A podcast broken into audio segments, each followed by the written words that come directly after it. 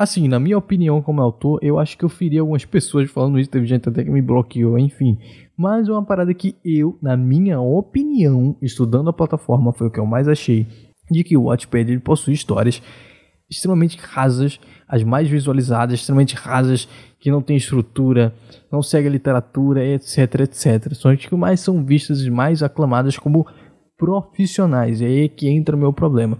Tudo bem se é uma parada amadora, tudo bem se é uma pessoa que está aprendendo ali agora, tranquilo. Mas isso julgar profissional porque você escreve Podpad, sei lá, tem 50 mil visualizações.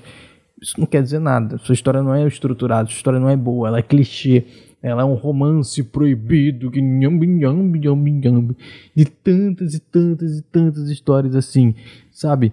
Eu acho que isso é um grande problema do Wattpad, pegar tanto a cultura que não é nossa, a cultura americana, os clichês da cultura americana que a gente já está cansado de ver, a gente e eles estão cansados de ver isso nos filmes e livros, enraizar nessa plataforma, criar histórias baseadas nisso. É, a gente tem muitas histórias que parece muito com 50 tons de cinza, 365 de DNI. Eu acho isso um enorme problema, sabe? Porque são obras extremamente ruins, muito ruins. Infelizmente venderam feito água ou foram vistas feito água em suas devidas, devidas plataformas de venda. Mas isso não quer dizer que são boas. Venda não quer dizer que algo é bom. Beleza? O FIFA tá aí para provar isso para mim. Enfim, não quer dizer que algo é bom pelo número de vendas, mas pelo conteúdo que tem ali dentro. E o Watchpad, ele é isso. As histórias mais vistas, infelizmente, a maioria cai nesse mal, desse clichê terrível. Eu já vi uma história fantástica de um RPG. É, não é não é novo, não é novidade isso, o próprio desenho Dungeons Dragons fazia isso, mas parecia que o cara ele jogava RPG e ele criou uma ficção baseada nas decisões tomadas dentro da história que ele estava criando ali do RPG, etc, etc. Então não é fantasia, tá? é o RPG, é o jogo mesmo que eu tô falando.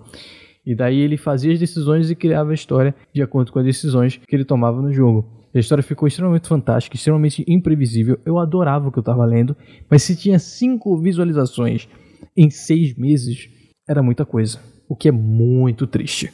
E daí se vem uma história de Ai, romance proibido e nossa, é, mas pega a visualização tão fácil. Então, isso é um problema na plataforma de tantas pessoas que escrevem quanto as pessoas que consomem, por não buscar um conteúdo realmente né, bom, quanto as pessoas que escrevem também não escreviam um conteúdo bom. E eu fico muito triste com isso. Foi isso que eu quis dizer quando eu tava falando do Wattpad, beleza?